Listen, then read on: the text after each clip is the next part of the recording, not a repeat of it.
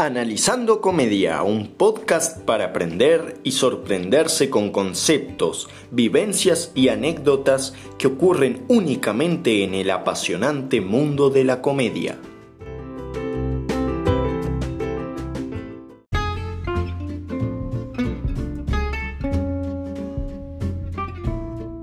Hola, ¿qué tal? Mi nombre es Mariano Ruzafa y los voy a estar acompañando a lo largo de todos los episodios de este podcast. Eh, no está de más decir que si tienen que hacer otras actividades mientras escuchan cada episodio, está perfecto y es un placer para mí hacerles compañía, así que sin mucho más que agregar, empecemos.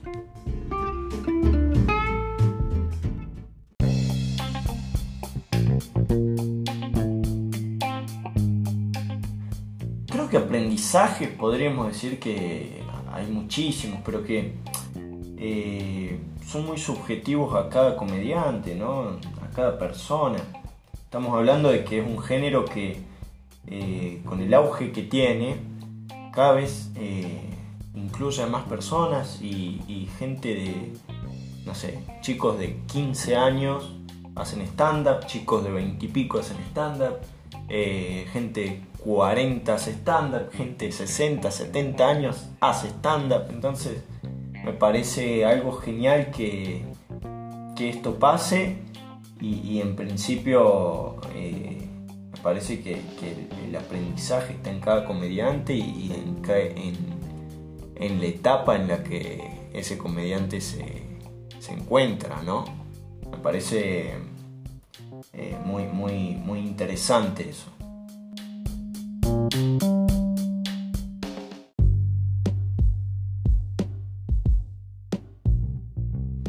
Caso creo que uno de los aprendizajes más importantes que tuve es que eh, sea en el stand-up o, en cualquier cosa que hagamos, es necesario siempre tener un mentor, un guía, ¿no? Eh, una persona con experiencia que, que, sabe de lo que vos estás queriendo hacer, ¿no? Eh, y, y, también es inspirador en algún punto, porque vos al, al dejarte acompañar por esa persona, eh, también eh, estás aprendiendo sobre una persona que vivió un montón de cosas que a vos también te encantarían vivir. Entonces eso como que te motiva a crecer eh, y, a, laburar para, para, llegar a, ese objetivo, ¿no? Entonces me parece fundamental y también el rol de esta persona eh, me parece eh, importantísimo en el sentido de que cuando las cosas están bien, te dice, bueno, está bien, salió lindo, todo bien, pero cuando las cosas están mal, también que te marque y que te diga, che, mira, esto no salió por tal, tal, tal, tal y tal cosa, hay que mejorarlo. Y uno, después, a partir de eso, a partir de agarrar y aceptar lo que el otro dice, manejar el ego, no sentir que las críticas son todas, ah, porque te, critican a vos, sino agarrar, tomar esa crítica constructiva y transformarla en, en, una mejora para nuestro contenido humorístico, me parece que, potencia mucho lo que uno puede hacer y te puede llevar a, a, hacer, las, a hacer las cosas mucho mejor, ¿no?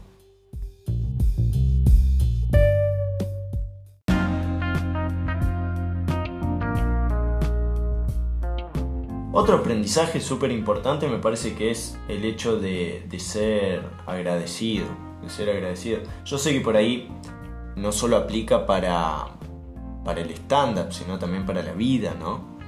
Eh, pero ser agradecido de las personas que, que, te apoyan, que quieren que vos crezcas en todo esto, que, te aconsejan, que, que, te dan críticas constructivas, que están ahí cuando los necesitas.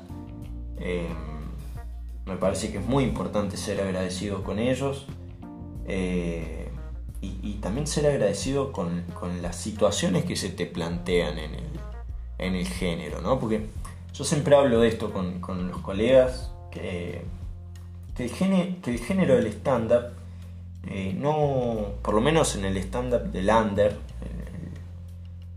el, stand-up más amateur, si se quiere,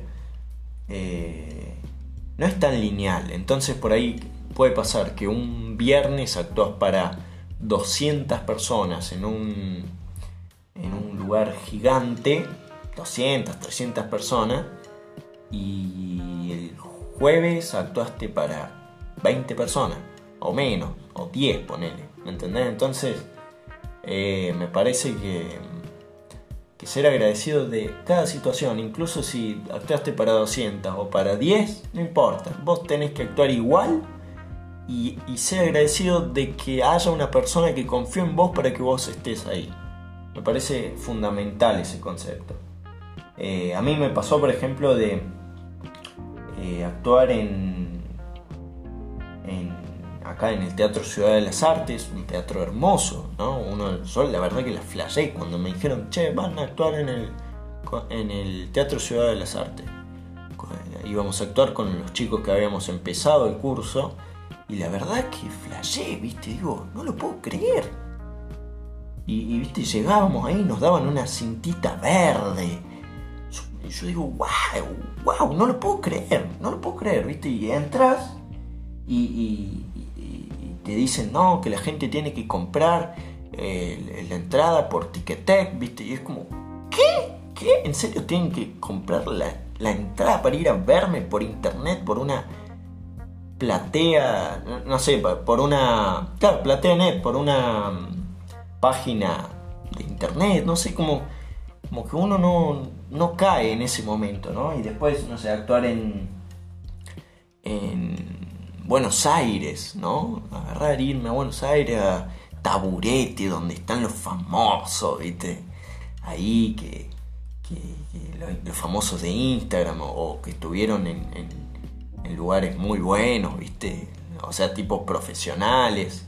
Eh, y de ahí irme a, Nueva Comedia Argentina, que, es de, del super mega grosso Emilio Tamer, ¿me entendés? Y actuar para comediantes de todos lados y, y estar en esa, en esa situación, hermoso todo, y al otro día actuar para cuatro personas y que dos de esas sean mi mamá y mi papá, ¿me entendéis?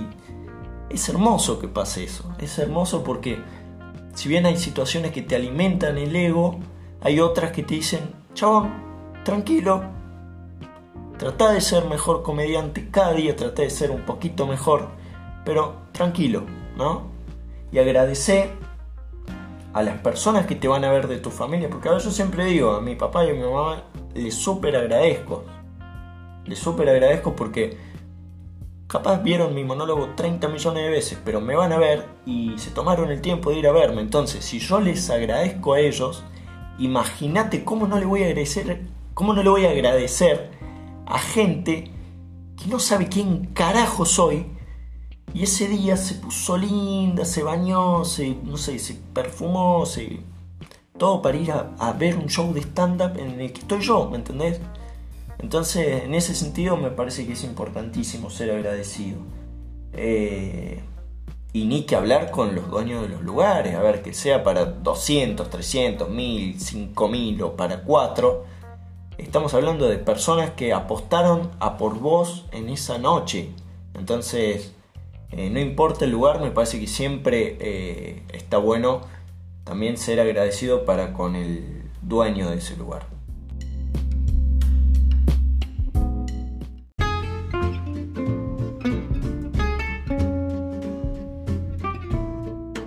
Entonces, para resumir, podríamos decir que los, dos grandes aprendizajes que tuve y que a vos del otro lado te pueden ser, te pueden ser de muchísima utilidad si querés eh, iniciar en el mundo del stand-up, eh, son, en primer lugar, tener un mentor, un guía, alguien que nos, eh, nos enseñe las cosas básicas, que nos marque los errores, que esté ahí para acompañarnos en ese proceso de formación, si se quiere. Y en segundo lugar, ser agradecido tanto de esas personas como de nuestros colegas, como del público que nos va a ver y también de la gente que nos brinda el espacio para que nosotros mostremos eso que tanto amamos hacer. Muchísimas gracias por escuchar este episodio.